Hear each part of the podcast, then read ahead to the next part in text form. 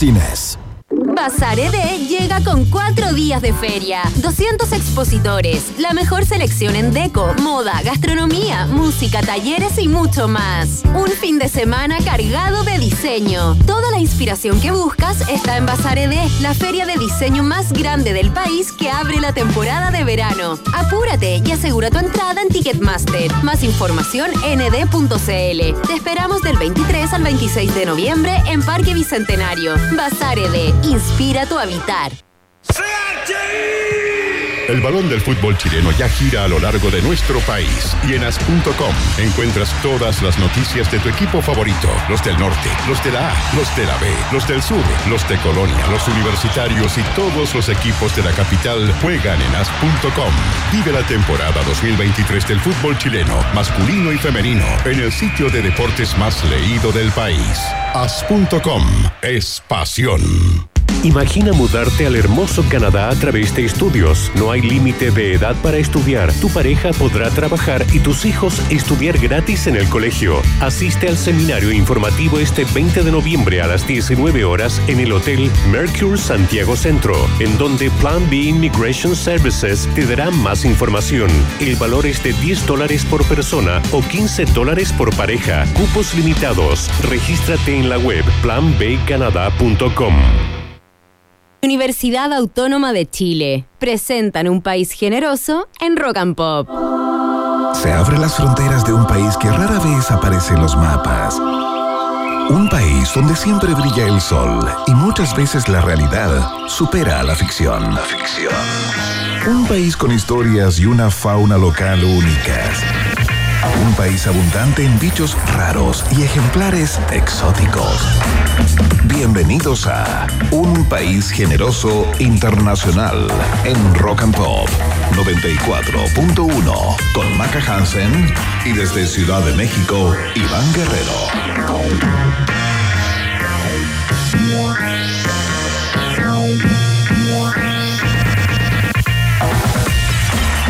¿Cómo están? ¿Cómo les va, ratitas y roedores? Sean todos bienvenidos y bienvenidas a la fiesta informativa de la Rock and Pop cuando son puntualmente las 6 de la tarde con un minuto, no tan puntual, pero casi puntual, las 3 de la tarde con dos minutos acá en la Ciudad de México, eh, desde donde transmitimos y eh, le da la chapa a este programa o el carácter de internacional, por supuesto. Hoy tenemos grandes invitados y grandes conversaciones, ha sido un fin de semana eh, con mucha información, no, noticioso. A propósito, por supuesto, de eh, la muerte de Joan Jara, ¿no? Viuda de Víctor Jara, bailarina, creadora del Centro de Danza Espiral junto a Patricio Bunster en los 80 y luchadora incansable por los derechos humanos eh, en general y en particular por los de su marido Víctor Jara, ¿no? Murió a los 96 años, fue informado por la fundación que lleva el nombre del cantautor, creada justamente por eh, Joan Jara. Vamos a estar con uno de nuestros invitados per- perfilándola en el día de hoy, dando cuenta eh, de su carácter eh, y de la- del legado que deja, por cierto, entre eh, los que todavía estamos vivos. ¿Quién está más viva que nunca, a pesar de que es día lunes y gusta mucho más de los jueves y los viernes? Es Maca Hansen, la gacela del alba. ¿Qué tal? Bien, ¿y tú cómo estás, Iván? ¿Cómo va tu lunes allá en la Ciudad de México? ¿Cómo va todo? ¿Cómo estuvo ese fin de semana? Lento como río de manjar el lunes. Eh, Oh. Partió el día de hoy como medio. ah, estoy como. No sé, un poco. Tuve un fin de semana de mucha actividad con mis niños, entonces eh, eso eh, cuando no tiene espacios recreativos eh, con adultos y cosas así, como que te pasa cierta cuenta, ¿no? Hay que ir mezclando esos dos espacios, creo yo. Y estoy un poco cansado, fíjate, pero. Tienes que dejar de carretear el, el fin de semana tanto, sobre todo el domingo. Suelta el domingo. No, No, pues estoy no. explicando justamente que no nada. que no te creo, no te creo. Yo creo que Ah, no me crees, perfecto, no. muy bien. Eh, bueno, haces bien en no en No, está bien. Pucha, es que uno les tiene que inventar panorama. Me imagino lo difícil que es inventar panorama allá en, en México, así como, ¿y a dónde salimos? Porque todo es nuevo. ¿O no? Sí, po, aparte que no hay red, po, aparte que no está ni la abuela, ni la tía, Ah. Ni la prima, ni la hermana que te salva de repente, o, la, o invitáis a la prima y los tenéis toda la tarde jugando eh, Claro, con claro. la cabra chica. Aquí, aquí no hay esa red. Entonces todo tiene que salir de la inventiva nuestra, del trabajo nuestro, la voluntad, el esfuerzo y el dolor y todo aquello. Ah, me imagino, qué peludo. Ya, pero bueno, vamos a estar en esta semana acompañándote al pie del cañón y van dándote energía para llegar al jueves, como tú ya sabes que el jueves viernes y ahí ya liberados ya. Fin de semana largo, ya listo. ¿Tú cómo estás, Maca Hansen? ¿Cómo está tu muela? Preguntan por Twitter. Ah, bien, me falta la otra, pero esta todavía, todavía- esta se llama la 4.6. Ya, esta está en perfecto estado. Lo que sí te puedo contar Excelente. es que hoy día fue un día bastante mm, con temperaturas bajas en la mañana. Por, por ejemplo, a eso de las 6 de la mañana cuando estábamos en la radio habían 8 grados y ahora Uh, ya estamos en 23.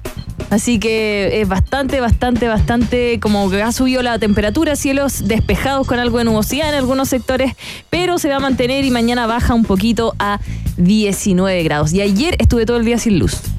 Se fue ¿Y a las 10 qué? de la ¿Qué mañana y volvió a las 12 de la noche. Hubo Un corte, ¿Pero eran cortes anunciados o no? No, hubo un ¿Programado? problema en mi, en mi comuna, sí. Así que no, pues Ah, ahí. perfecto. Y la tecnología que te tiene que ayudar no te ayuda nada, pues Iván.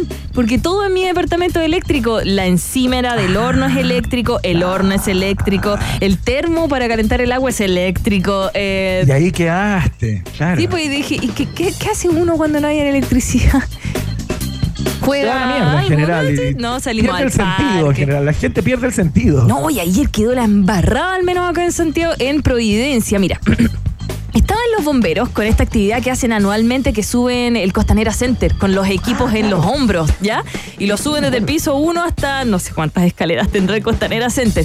Eso Como por un, 48 pisos, no sé. por eh, eso por, ese por un lado de Providencia están en el Costanera Center todos los bomberos, todos los bomberos. Después está el ciclo Recreo Vía que cierra gran parte de la Providencia para que la gente pueda disfrutar Claro, de andar en todos los bici. domingos, ¿no? Claro. Y por otro lado estaba eh, la Fórmula 1 con Red Bull mostrando los autos, así, la carrera también cerrada parte de Providencia. Y luego... ¿Y cuándo es esa carrera? ¿Cuándo es esa carrera? No, ya fue, fue, a- fue ayer, estaban mostrando como Ah, los ayer. autos. Sí, fue justo ayer. Te estoy diciendo que era como el triunvirato de no salir en auto. Está la embarrada. Y justo, justo en Avenida Tobalaba, entre Lidero Yáñez y Holanda, por ahí, estaba cerrado también eh, la avenida para disfrutar, caminar en familia. Y ahí estaba yo, en auto, en el taco. Qué lindo, Sí, qué, ¿qué sentido de la oportunidad. Sí, ¿no? Bien, no, bien. No lo dejé tirado y ahí me puse a caminar. Eso fue todo lo que hicimos el día de ayer. Ya, pero bueno, yo espero que la gente haya tenido lo mismo que yo y lo haya disfrutado igual del día domingo en familia, como Iván. Hay que disfrutarlo. Bueno, Sí, no, estuve feliz. Oye, tenemos grandes conversaciones Sí. el día de hoy. Eh, algo les adelantábamos a propósito de la muerte de Joan Jara. Eh, se conoció el día de ayer a través de eh, las redes de la Fundación Víctor Jara, quien informó de la muerte de la bailarina, la activista Joan Jara, viuda eh, Víctor Jara. Vamos a estar conversando con un comunicador social, locutor, es el creador del, programa Nuestro Canto eh, y es una persona que tuvo la posibilidad de conocer de, de cerca a eh, Joan Jara. De hecho, en su, tra- en su tra- trayectoria tiene un premio otorgado justamente por la Fundación Víctor Jara. Va a estar en unos minutos más para contarnos y perfilarnos a Joan Jara, Miguel Dabañino, Maca Hansen. Eh, así es que en unos minutos, eh, vida y obra de Joan Jara, queremos, queremos conocerla, por supuesto, más allá de su rol eh, público, eh, el que todos más o menos tenemos eh, bastante fresco, ¿no? Porque una persona que hasta hace muy poco estuvo muy involucrada en todo el proceso de, justicia ligada a la muerte eh, bestial de su expareja Víctor Jara. Así que en unos minutos más, vida y obra de Joan Jara la perfilamos y la homenajeamos desde este lugar, por supuesto. por supuesto. Oye, Iván, me están dando datos. Eh, un amigo, Sebastián, me dice, mira, el Costanera Center, Costanera Center tiene más de 180 escalones y 62 pisos. Cacha, se 62 sube, pisos. se sube sin nada, sin equipo, se sube en una hora. Hecho, no te voy a contar cómo llegaban al- arriba. Imagínate los bomberos con el equipo a cuestas. Bueno, eh, hablando de conversaciones, hoy día también vamos a hablar con Paolo Bortolamel. Siempre el apellido me ha costado, entonces lo digo rápido. Bortolameoli. Bortolam Bortolameoli, ah, lo dije súper bien. Bortolameoli. Sí. Bortolameoli. Ah, Sí, sí, sí, sí, bien. claro. Bueno, el principal director invitado de la Orquesta Filarmónica de Santiago es eh, em, director asociado a la Filarmónica de Los Ángeles, principal director también, como te contaba, de la Filarmónica de Santiago, miembro de la Academia Chilena de Bellas Artes. Ah, merecedor en cuatro ocasiones del premio Círculo de Críticos de Chile y elegido la figura musical del año por Artes y Letras del Mercurio el año 2017. Tenemos muchísimo que conversar de música con él, pero sobre todo director de orquesta que nos viene a conversar sobre la nueva obra que se está presentando por primera vez en Chile. Nueva obra, no es nueva. Lo que pasa es que... Es una ópera, ¿no? Es una ópera, sí. eh, Por, primera vez que se presenta en nuestro país. eh, se llama El viaje a Reims. Y es como una ópera eh, para reírnos un poquito de la aristocracia. No pasa nada en preciso, nada en concreto en un spa. Pero en realidad es para que te vayas a reír ahí al Teatro Municipal. Vamos a tener entradas para sortear. Así Ah, que sí, tengo, Mira. tengo, pero me voy a quedar con... un- No, no, las voy a sortear, ya las voy a sortear. Vamos a Igual conversar. tú eres con- una persona que va a la ópera de vez en cuando, ¿ah? Tú gustas Sí. de la música docta. A mí me gusta la música docta y mm, principalmente me gusta mucho la dirección de Paolo Bortolomeoli, así que vamos a conversar con él más o menos eh, de cómo son las audiencias que van al Teatro Municipal, cómo es crear un- una orquesta, sobre todo porque él eh, también estuvo muy asociado con las orquestas juveniles infantiles a lo largo de Chile. Él Claro. el año, a principios de año, unió a más de 80 niños eh, para cantar una sinfonía de Mahler, que era la, la octava sinfonía, eh, si no me equivoco, que fue un hecho histórico. Bueno, de eso vamos a hablar más adelante con él. ¿Sabes qué me inquieta a mí respecto de este tema? Que me encantaría Ajá. conversar con él. Tiene que ver con qué pasa con la creación de óperas contemporáneas. ¿Qué pasa con las óperas eh, que no están ligadas a los autores clásicos, ¿no? Como Rossini, Puccini y todos los INI, eh, que son eh, como los próceres eh, que compusieron en su momento, siglo XVII, siglo XVIII, óperas muy, muy destacadas y que hasta el día de hoy se interpretan por todo el mundo, ¿no? Pero ¿qué pasa con la creación e interpretación de eh, óperas rock, óperas pop. Hay gente que está creando ese tipo de piezas. Hay como nuevos exponentes de la ópera como contemporáneos. ¡Ay, vamos a los clásicos, Iván! La gente no conoce a Mahler. Ya, no importa Está que perfecto los bien, No, no, no. Yo no estoy desmedrando los clásicos, para nada, al contrario. Ah, Ahí están y muy bien que se los interprete cuantas veces haya que interpretarlos. Fantástico. Pero digo. ¿Qué pasa con las nuevas voces de la ópera, no? Eh, ¿Hay, existen? Ay, o, ay, o cre- sí. o crear una ópera es, es como solo para genios y, y salen de, de- de los 10 dedos de una mano solamente? Ya, vamos a conversar de eso en un ratito más porque nos visita en el estudio. Ya, ok, le vamos a hacer tu pregunta latera, aburrida. No, sí está bien, sí está bien, está bien, está bien. Sí, es verdad. No, no hay pregunta latera, tú me lo enseñaste. Es la ironía, eso es la ironía, eso. Bueno, eh, Te estoy, te mira, y el otro aplaude y le asusa la cueca a, a Maca Hansen, que me está insultando al aire en vivo para todo Chile y el mundo. Increíble. Bueno, eh, Ya, bueno. ¿Hay viaje en el tiempo? tenemos viaje en el tiempo. Ya. Sí, hay viaje en el tiempo. Sí. Bacán. Y tenemos test de actualidad, tenemos todo eso y también música, por supuesto, que empieza a sonar así. ¿Tú tienes un didgeridoo en tu casa? No, pero ¿sabes? Me encantaría aprender a tocar el didgeridoo. Sí. Hubo un tiempo como en los alocados 90, 2000 que la gente como que tenía didgeridoo en sus casas. ¿En serio? Pero Sí. sí, un palo gigante largo. ¿Dónde No, lo metes? sí, lo vendían. No sé dónde los meten. Esto es Jamiroquai en Rock and Pop. Yeah, yeah. Have you heard the news today? People right across the world are pledging they will Circumstances brought us here. Armageddon's come too near. Uh, Too, too near now. Foresight is the only key to save our children's destiny. The consequences are so grave. So, so grave now. The hypocrites we are their slaves. So, my friends, to stop that end, on each other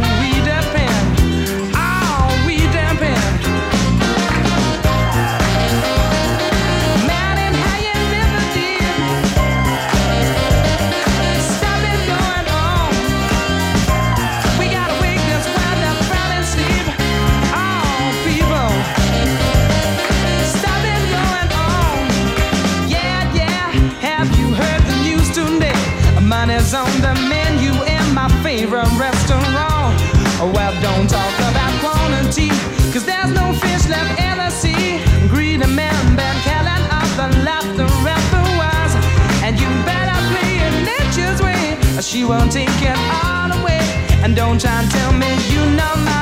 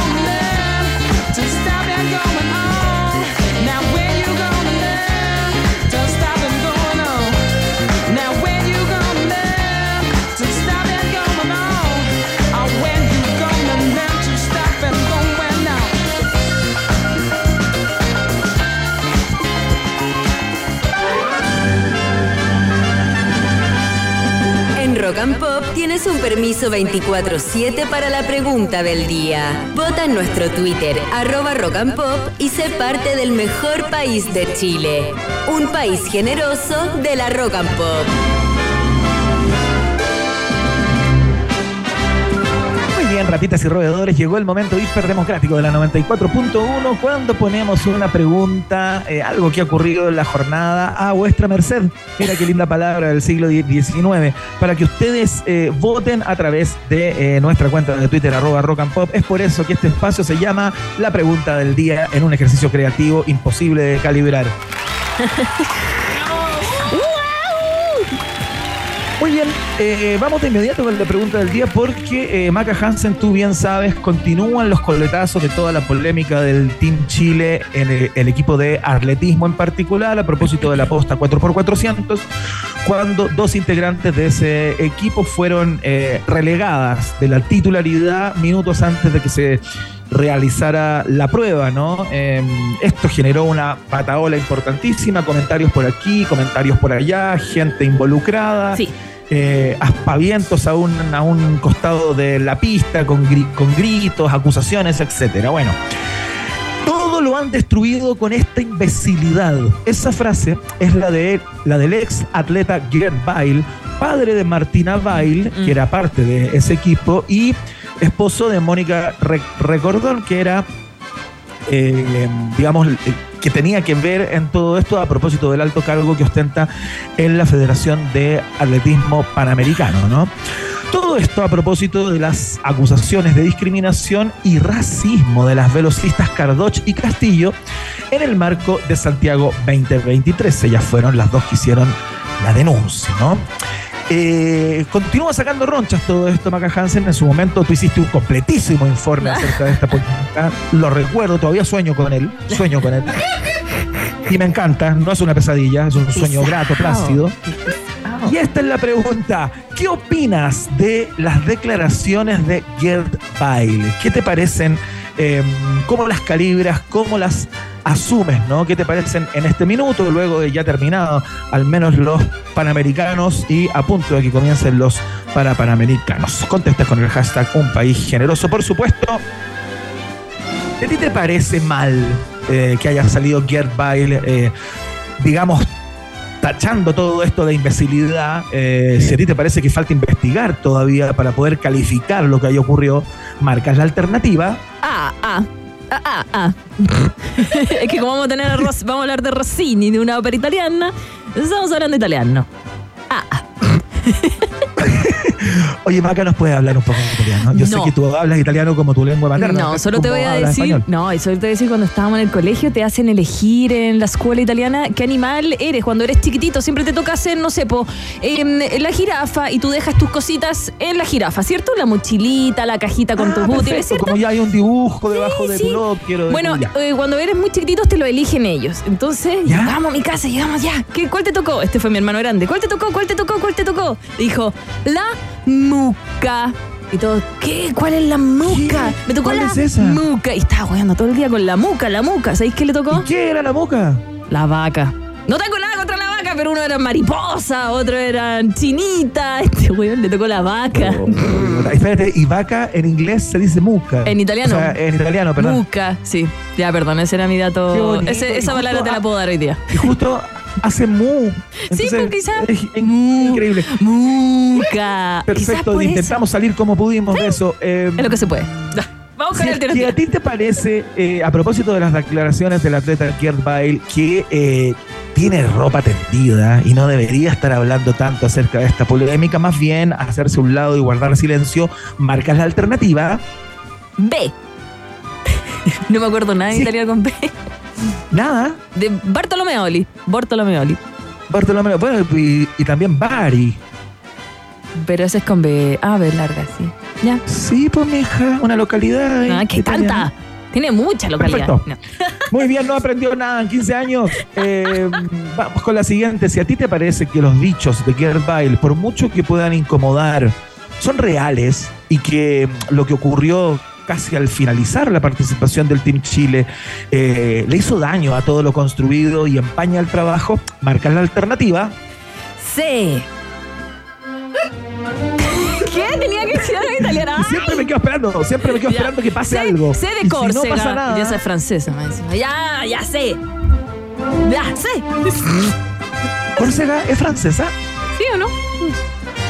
No sé, ya se deja Iván de molestarme al aire. Ya, sigue. Sí, es francesa, así que no me molestes, sí lo es. Buenísimo. Bueno, Ya. fa- fa- o sea, simplemente llegué a estoy diciendo estresar. No lo sabía y acabo de aprender algo el día de hoy. Y me siento feliz por eso. Me siento feliz por eso.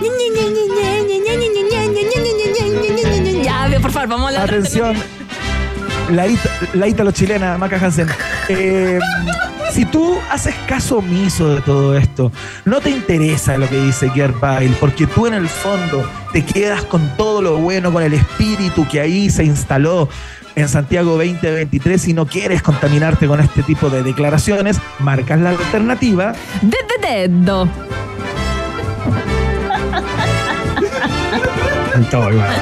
Tiene que haber una ciudad que parta con la D. Eh,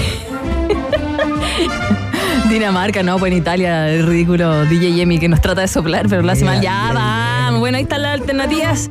Vaya ratita roedor a responder a redes sociales, a nuestro Twitter, que es arroba rock and pop, porque Vox Populi, Vox Day, Vox Day. en un país generese.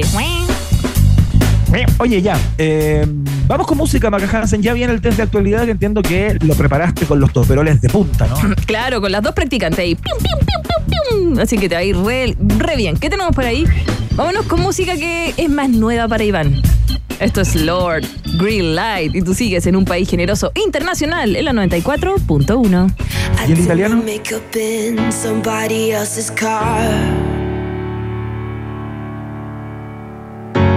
We ordered different drinks at the same bars. I know about what you did, and I wanna scream the truth. She thinks you love the beach, you're such a damn liar. Well, those great whites, they have big teeth. Oh, they bite you. That you said that you would always be in love. But you're not in love no more. Did it frighten you? How we kissed when we danced on the light of floor. On the light of floor. But I hear sounds in my mind.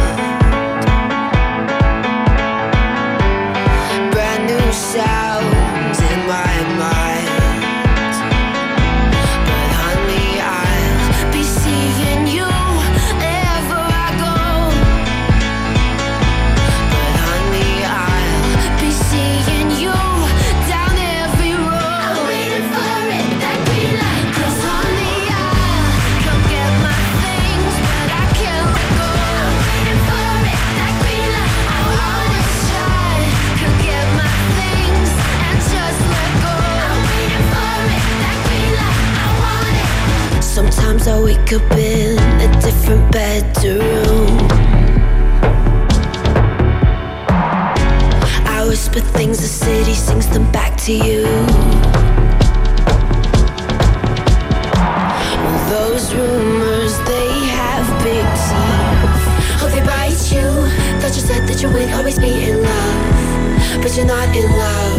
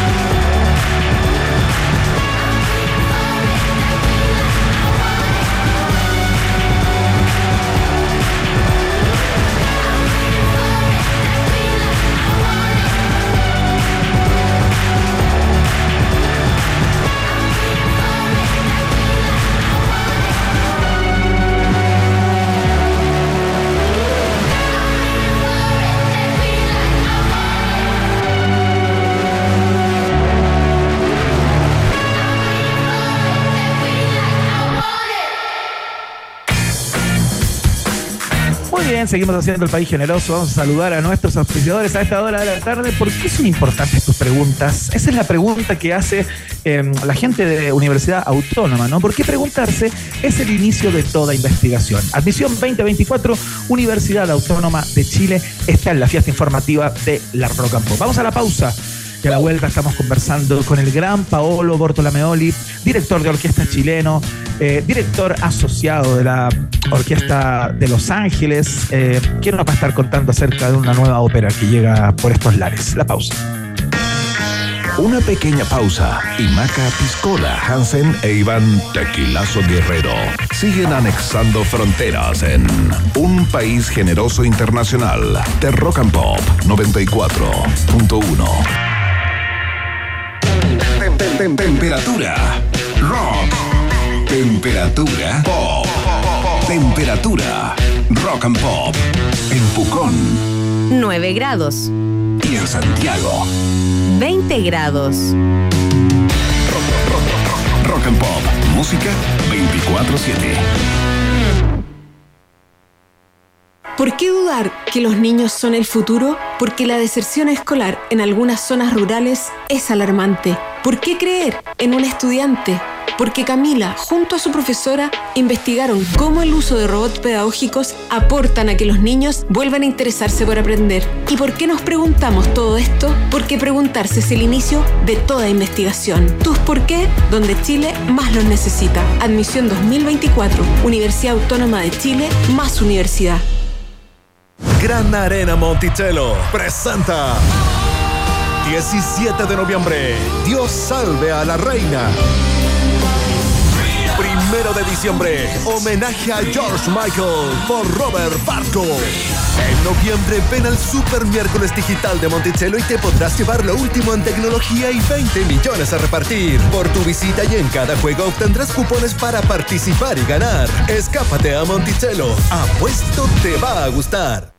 En noviembre llega Home Fest a Metropolitan Santiago, un evento familiar y pet friendly donde podrás disfrutar de una gran exhibición con las últimas tendencias del rubro automotriz, inmobiliario, decoración, construcción y tecnología, con excelentes beneficios y descuentos para los asistentes al evento. Te esperamos este 18 y 19 de noviembre en el Metropolitan Santiago, ex Casa Piedra. Entrada gratuita, organizado por yapo.cl.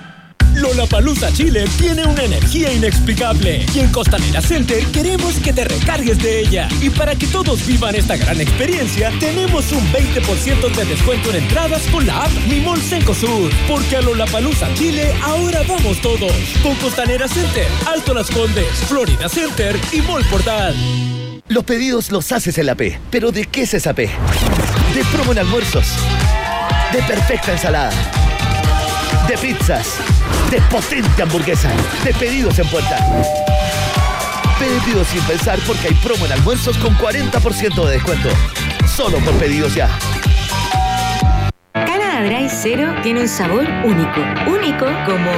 Último mail enviado. Ya estás de vacaciones. A disfrutar, Sofi.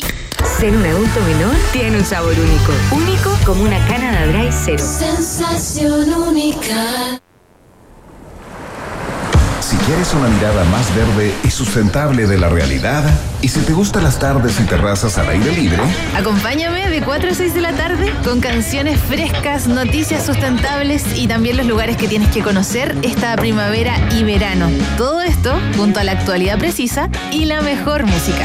escucha Rock and Pop con Natalia Reyes, de lunes a viernes de 4 a 6 de la tarde, solo por Rock and Pop y rockandpop.cl 94.1, música 24/7. La música chilena sigue rugiendo. No te pierdas Psycho en vivo, repasando todos sus grandes éxitos y presentando por primera vez su nuevo disco Drama en un show irrepetible. Su mejor concierto en los últimos años, este 24 de noviembre Teatro Oriente. Entradas a la venta por sistema.ticket. El inconfundible sonido de Psycho, junto a grandes sorpresas. Invita Radio Rock and Pop. Iván Guerrero y Maca Hansen siguen poniéndole pino y entregándose por completo para que el taco no se transforme en una quesadilla. Vuelve a aparecer en el mapa un país generoso internacional de rock and pop. Morirá una síncope. Iba a hablar, fíjate, y me encontré con esas voces absolutamente celestiales y dije, ¿cómo voy a ensuciar eh, lo que están haciendo estos artistas sobre el escenario, esos cantantes de ópera, con eh, mi voz absolutamente pedestre, prescindible, etcétera, etcétera? Eh, entonces voy a dejar que mejor todo este pedazo lo haga Maca Hansen, ya que es una admiradora que se ha sacado 23 fotos en este rato con nuestros invitados. Por favor, Maca, ¿con quién estamos en el día de hoy? Él no lo sabía, me acabas de echar al aire. O sea, al agua. Al agua, con el aire. Estamos en el estudio junto a Paolo Bortolameoli, eh, principal director invitado de la Orquesta Filarmónica de Santiago, que nos viene a conversar sobre el viaje a Reims de Rossini, que va a estar hasta el 18 de noviembre en el Teatro Municipal de Santiago, una ópera que se presenta por primera vez en Chile y en la que escuchamos de fondo. Una trama que nos va a hacer reír, la verdad, es irónica. Es para reírte un poco de la alta sociedad que va a un viaje, a un spa ridículo. No pasa nada en sí, pero pasa todo en sí. Es para que te riáis. Tú vas a decir, oye, voy a ir a la ópera. Claro, a la ópera a despeinarte. ¿Cómo estás, Paolo? Muy Bienvenido. bien. Bueno, hola a, a ti acá, hola Iván por allá. Hola a todos. ¿Cómo estás, querido? bien, Bienvenido. muy bien. Gracias. Qué bueno. Eh, Qué bueno, me alegra. La primera acotación, eso de irse a la, a la, a la ópera a despeinarse, la verdad es que sí, absolutamente, pero tampoco es tan fuera de lo que fue. ¿ah? O sea, eh, uno yo creo que se, se vuelve más papista que el papa a veces con el arte, porque no siempre el arte fue tan solo desde un punto de vista como sacrosanto. Obviamente hay muchas obras que lo son y por supuesto tiene que ver mucho con el contexto, pero en el caso de la, de la ópera bufa o en el caso de, de Rossini, evidentemente los argumentos que se elegían era un poco para hacer eh, burla, para hacer crítica, para hacer sátira. En este caso, una, una ópera que eh, en su minuto fue un encargo, es una obra de circunstancia, como se dice, porque se le, se le pidió, bueno, Rossini, a ver, pongamos contexto, Rossini es uno de los grandes eh, compositores de ópera y en el momento en que él estaba vivo era un, era un rockstar, literal, o sea, Ya. literal un rockstar. Eh, lo cual no es tan común, ¿no? Porque uno generalmente lee las biografías y dice, no, después de su muerte se le fue reconocido y el pobre no, nunca vivió de su fama. Bueno, Rossini todo lo contrario, Rosana- Rossini era realmente muy famoso. Tan Digamos famoso, que eran las personas que las paraban en el supermercado, digamos. no, no, para pero fotos, absolutamente, absolutamente, claro, selfies, todo, porque de hecho eh, cuando muere, o sea, a ver, deja de escribir su última ópera que es Guillermo Tell, que es la- porque la Viaggio Reims es la antepenúltima, después vienen dos más. Eh, y después de Guillermo Tell decide no, no, no escribir más ópera y se, y se pone a, la- a- a vivir la buena vida y le encantaba cocinar, le encantaba comer. Pasaron 30 años hasta que se murió. No es un compositor que se haya muerto escribiendo su última ópera. Bueno, pero cuando era muy famoso le, le encargan esta obra que escriba para la coronación del rey de, um, de Francia y en esas circunstancias que arma esta ópera y se toca cuatro veces, cuatro funciones y sería, nunca más. Eh, porque ni él pensaba que la verdad es que esta ópera servía más, para, más que para la circunstancia en Claro. sí misma, ¿no? Porque era muy como Para esa del momento, exacto. Pero aprovecha, por supuesto, de, de agarrar un puñado de, de protagonistas que son todos estos como eh, de- locos de remate, que son estas eh, aristócratas que van camino a Reims, se le pierden los caballos, se deciden quedar a hacer una fiesta y esperar al- al- a otra comitiva que va a traer al rey a París para que lo vean, y eso sería todo el argumento. Pero como bien dices tú, todo lo que pasa entre medio es un poco esa, esa sátira. eh, como velada, eh, un poco como al- al- a la superficialidad aristocrática. Entonces, eh, la música tiene ese como doble discurso todo el tiempo, porque estamos hablando de una, de una música que pertenece a un periodo muy específico que es el bel canto. Bel canto significa el bello canto, ¿no? Entonces, eh, lo que se espera es el lucimiento vocal, es muy, es muy eh, eh, virtuoso todo.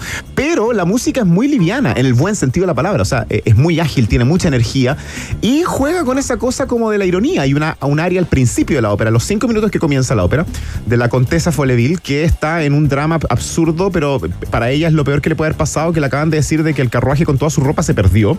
Entonces, no, ¿qué, qué íbamos a hacer? Hasta que aparece alguien diciendo, no, pero, pero se salvó un sombrero. Y ahí ella está, pero feliz de la vida y le canta un aria al sombrero. Eh, entonces, a ver, eh, sí, es absurdo, pero al mismo tiempo es que como... no ha viajado a Miami y se le pierde la maleta y solo quedó el traje de baño en la cartera. ¿ah? Es como eso. No, no. Claro, pero el, el- punto está en que no deja de ser, eh, ¿cómo decirlo? Como fresco en el sentido de que igual uno se puede relacionar con la superficialidad a lo mejor actual de, de- de ciertas personas, no sé, o sea, es como esa crítica, ¿no? Y, y eso es lo que me gusta, que al final es una ópera que fue estrenada en 1825, no se tocó más, hasta 1984, que se reestrena y de alguna manera sigue siendo vigente. Aparte que la, la visión de Emilio Sagi, que es el, el director de escena, y bueno, chispeante, llena de ideas.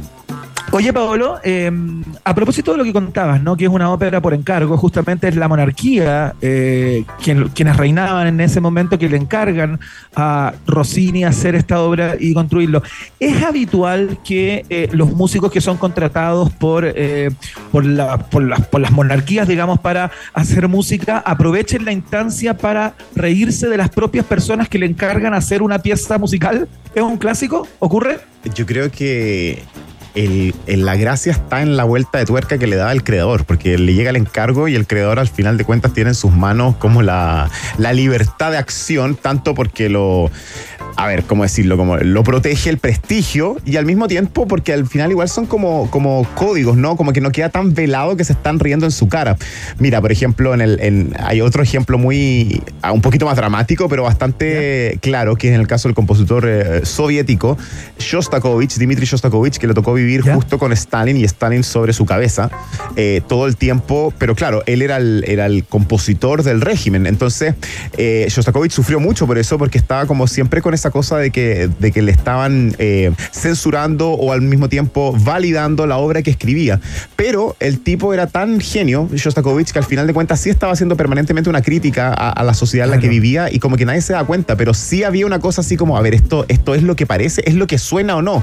La novena sinfonía de Shostakovich, por ejemplo, uno dice la novena sinfonía y uno al tiro piensa en, en Beethoven, ¿no? Eh, o en Claro. Mahler, o en Mahler, o en Bruckner, qué sé yo, todas las novenas grandes, profundas, filosóficas, existenciales. Shostakovich resulta que le toca la novena novena y, y se le encarga una novena de esa envergadura. Y Shostakovich llega hasta el punto de escribir cartas, decir, no, estoy preparando una novena con coros y con solistas. Y bueno, y finalmente se estrena con todas las autoridades presentes y es la, es la sinfonía más ridícula de todas las que escribió.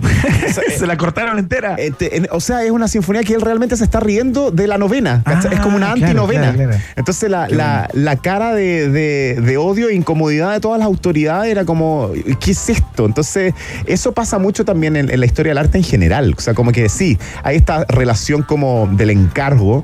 Pero al final de cuentas, eh, a la hora a la hora que firma, hace un poco lo que quiere. Claro, claro, claro.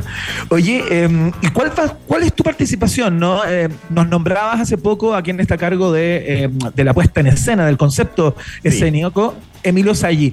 ¿Tu participación va más por lo musical, digamos, Sí, claro. por lo estrictamente musical? Cuéntanos un poco cómo se divide esa pega y cuánto tiempo toma parar una obra de estas proporciones. Ya, súper buena pregunta. Bueno, bueno, una- la ópera en general, a ver, uno la, la entiende desde que es como desde la problemática teatral, ¿no? Porque es, es una obra de teatro en el sentido de que ocurre todo lo que ocurre en una obra de teatro en el escenario. O sea, hay, hay movimientos de, de escena, hay eh, eh, maquillaje, hay vestuario, hay iluminación, eh, ah, Claro. utilería, todo el tema. Y por supuesto, toda una narrativa teatral.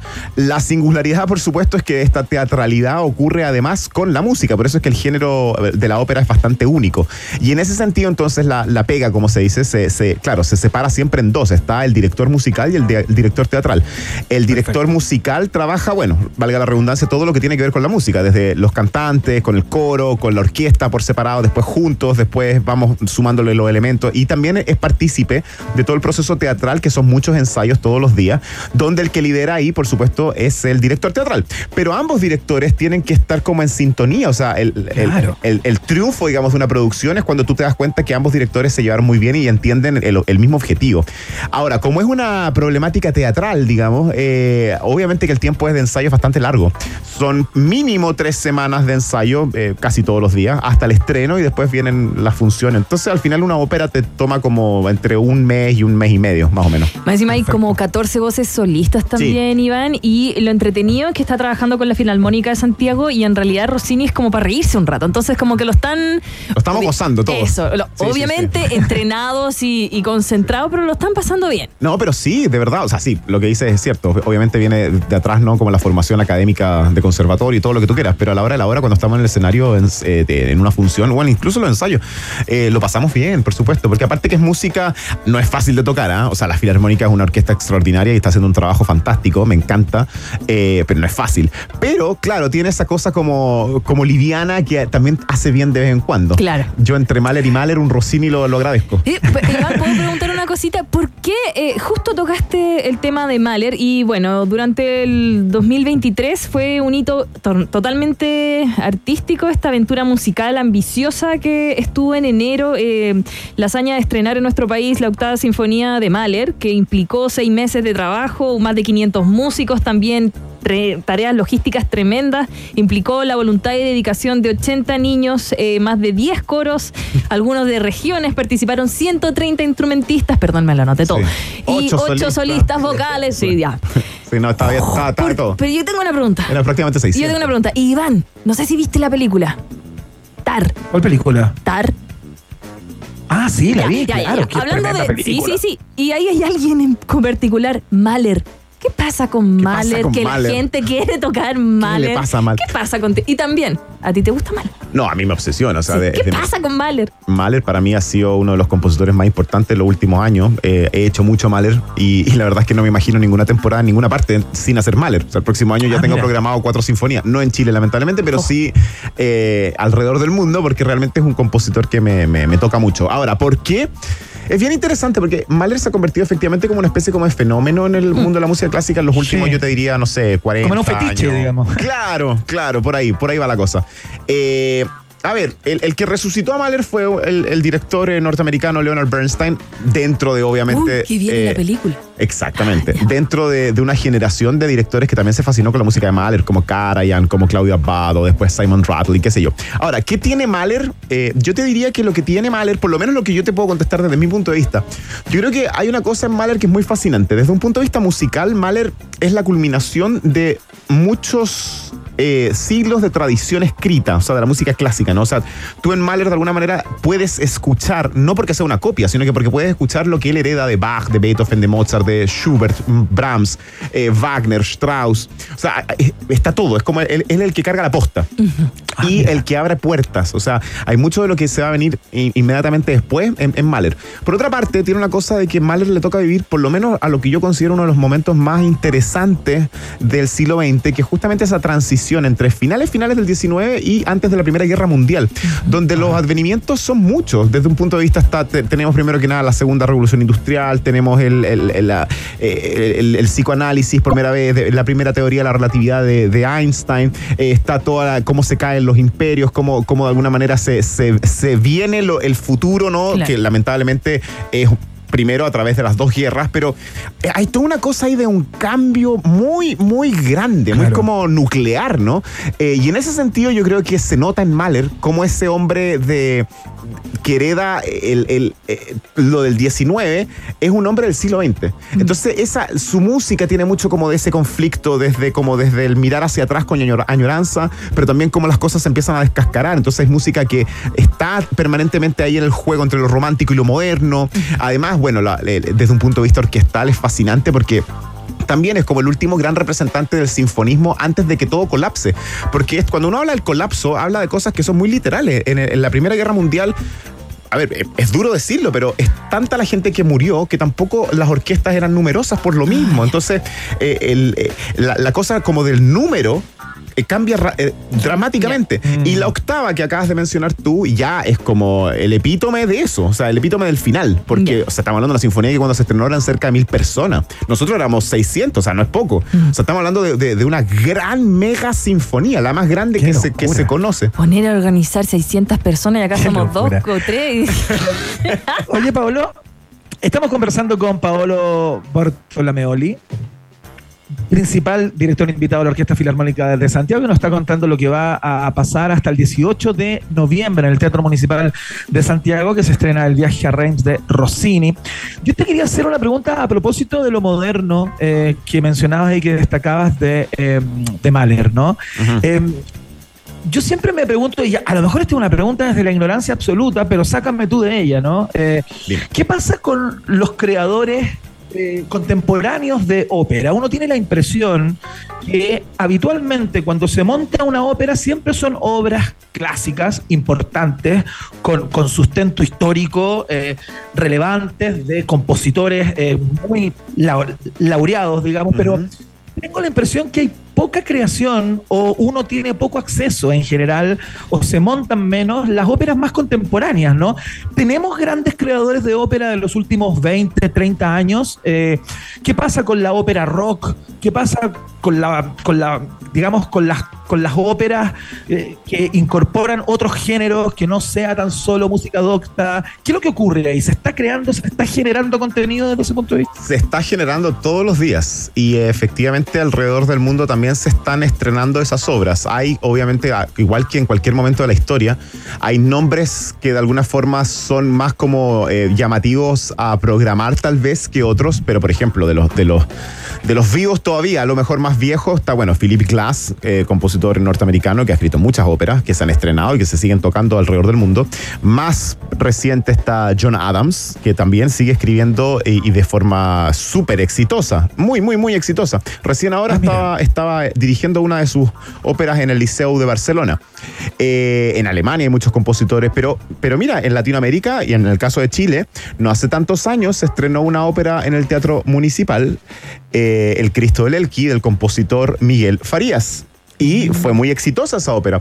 Eh, por lo tanto, la verdad es que yo creo que hay un poco de, de, mm, ¿cómo decirlo? Como que uno tiene esa idea. De ignorancia, dilo, No, no, no. de ignorancia. No, pero es que, es que yo lo entiendo, yo lo entiendo súper bien porque incluso a nosotros mismos, los que nos dedicamos a esto, nos pasa.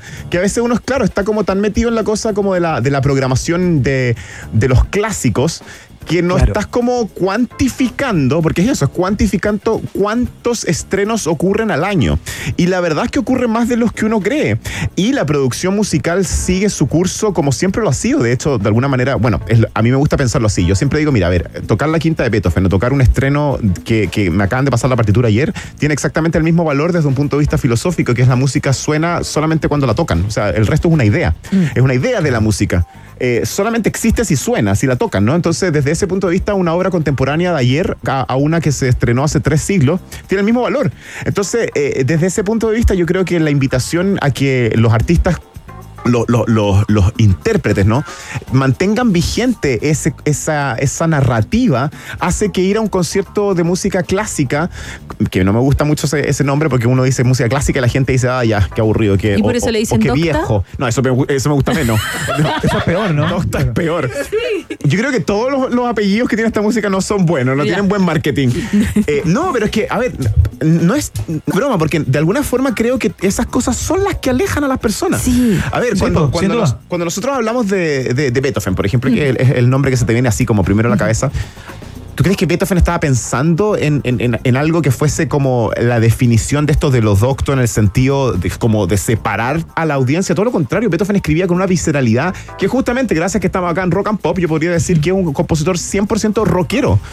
En, Claro. en el sentido más profundo, desde la rebeldía, lo contestatario, político, Claro. irreverente, eh, la- las disonancias, los acentos, la insolencia musical beethoveniana es absolutamente rockera. Y eso es lo que todavía nos gusta a nosotros también. O sea, cuando nosotros tocamos Beethoven, no estamos así como diciendo, no, no, esto, esto está, muy, está muy fuerte. No, al revés, nosotros estamos como. como Tocar fuerte. Tocar fuerte y como con, con- con las venas así en, en- en la frente. Mahler Claro. es lo mismo. Sí. Mahler te pasea de un lado para el otro, por supuesto, también tiene momentos sumamente íntimos, pero cuando Mahler te tira un tutti con todo, con, con todos los metales y los conos, trompetas, imagínate el coro este de 600 personas, o sea, ¿Cómo no va a ser rockero eso? Claro. Entonces, en ese Sí. sentido, yo te diría que, volviendo un poco a la pregunta de Iván, eh, a ver, la, la- la creación musical eh, de este género que a veces, o más de, de una vez, y creo que es injustamente como, eh, ¿cómo decirlo? Como encasillado, como, como una música así como de salón, o, Sí, o- más suavecita, o de acompañamiento. Yo creo que lo que motiva la creación actualmente es la misma que la motivó a Bach, la misma que mo- motivó a Mozart, a Beethoven, a Mahler, eh, que es básicamente saciar esa necesidad impulsiva y- irrefrenable de decir algo que no puedes decir con palabras. Y en ese sentido la música, como todos los, los que estamos acá sentados en esta mesa, que somos amantes de la música, lo que nos mueve es eso, ¿no? Que la música te toque fibras. Y eso es lo que hace, es que no hay nada más bonito que verlo en vivo. Se te paran los pelos, Iván. y los claro. regalos, ya no están parados. no. Paolo Bortolameoli conversando esta tarde en vivo y en directo en el estudio de la Rock and Pop acerca del viaje a Reims eh, que se estrenará muy pronto. ¿Cuándo se No, ya estrena? se ¿O estrenó. Se ¿Ya se estrenó el, el 9, Jueves, el sí. 9 eh, y quedan las funciones eh, del martes 14, Mañana, sí. el jueves Jueves. 16 y sábado 18. De Exacto. hecho, tenemos entradas para el 16 de noviembre que ahí gracias a nuestra productora las vamos a estar sorteando en Twitter. Es para las 6 de la tarde. Esta es una ópera que dura dos horas como con 20, Sí, y media con, Con un, un intermedio, intermedio, sí, de 20 sí, sí. minutos para ir a tomarse algo Exacto. comerse un patache, algo. Eh, y también quiero, pasa bien, en quiero contarles que como hemos estado apelando a Mahler, también vamos a dar el dato que en diciembre Paolo también va a estar tocando Mahler el jueves Sí. 7 y el sábado 9 la sinfonía número 8. No, la 9. La 9. Sí, que la 9 es la que viene después de la 8. No. No, pero es que me ha tocado decir esta frase muchas Ya. veces que yo sé que suena súper tonta, pero que no. A ver, el, el hincapié que quiero hacer con, con, lo- con- esa tontera que acabo de decir es que, claro, la octava fue. A ver, todos los que fueron a la octava, que no fueron pocas personas, fueron 7.000 personas porque fueron 3.500 por día Ya. en dos caupolicanes En llenos enero, en sí. enero. Eh, a ver, la octava es una- es una sinfonía extraordinariamente, como decíamos, como ap- apoteósica, conmovedora, un hito en Chile nunca antes visto y todo. Pero claro, el viaje maleriano termina en la novena. Ya. ¿Por qué, por qué digo eso? Porque Mahler yo te diría que es, si no el más, uno de los compositores más consistentes en cuanto a su narrativa. Es decir, entre la primera sinfonía y la última nota que escribió, de alguna forma es una sola obra. Es una sola gran obra, es un, un- un solo gran viaje autobiográfico y tiene mucho que ver con sus temores, con sus necesidades, sus búsquedas espirituales. Y uno de sus grandes temores siempre fue la muerte. Ya. y claro, la novena tú puedes eh, sentir desde la primera hasta la última nota que hay una, una gran despedida. Y no es una despedida muy, muy mm, apacible. Finalmente Mahler termina dejándose ir, ¿no? Como que, como que suelta, pero es una sinfonía que pasa por momentos como muy contrastantes desde... desde Así lo- me voy CTM. eh, como- Claro, exactamente. exactamente. Entonces, claro, la, la novena, eh, cuando digo es la, es la que viene después de la octava, lo digo en el sentido de que yo creo que todas las personas que estuvieron presentes en la octava eh, no debiesen perderse la novena, porque es como así termina esta historia, eh, que es un viaje muy existencialista, muy fantástico, que además te abre estas puertas como, bueno, después de Mahler el siglo XX estaba ahí, ya estaba, o sea, bueno, evidentemente fue escrita en el siglo XX, pero me refiero al siglo XX más moderno, porque puedes sentirlo, ¿no? Tremenda, tremenda increíble. Qué grato siempre conversar con Paolo Bortolameoli, la pasión y la conexión con lo que habla de la música. Las personas que gustamos de la música, la verdad que eh, llega a conmover. Paolo, un placer, que les vaya increíble, que siga bien eh, lo del viaje a Reims y todo lo que venga. Éxito, ya sabes, es tu casa. Un abrazo grande. Gracias, muchas gracias por la invitación. Y bueno, nada, lo- los espero, los esperamos en el Teatro Municipal, no solamente a los, a los, a los que se lleven las entradas, sino que a todo el, el- A todos. el resto que está escuchando ahora para Viaggio Reims y por supuesto en diciembre Mahler 9. ¿Ves que lo dijo en italiano? Al eh, Reims. Sí, ¿Cómo no? sí. Él va a venir ¿Cómo todos no? los días a hablarte en italiano, porque a mí ya se me olvidó. Ya, y como ya está Pablo acá, le vamos a regalar una canción más del siglo XXI. A ver. A ver. No la muerdas. Le regalamos esta de gorilas con el cabecilla de Damon Albarn que aterriza en fauna primavera, primavera, fauna, como tú le quieras decir. Y nosotros vamos a estar ahí vendiéndote sándwiches de potito, escuchándolo pero con blur. Escuchamos esto que se llama Dare en Rock and Pop.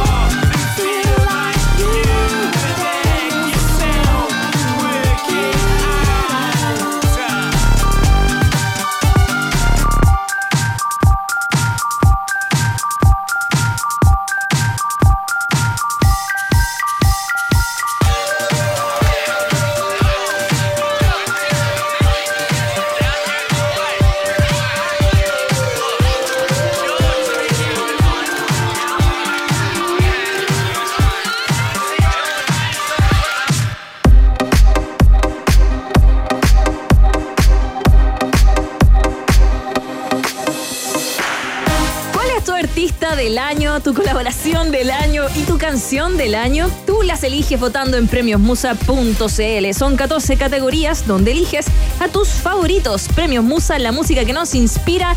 El 7 de diciembre vamos a conocer a los ganadores y a las ganadoras. Yo estaba eligiendo mejor artista pop.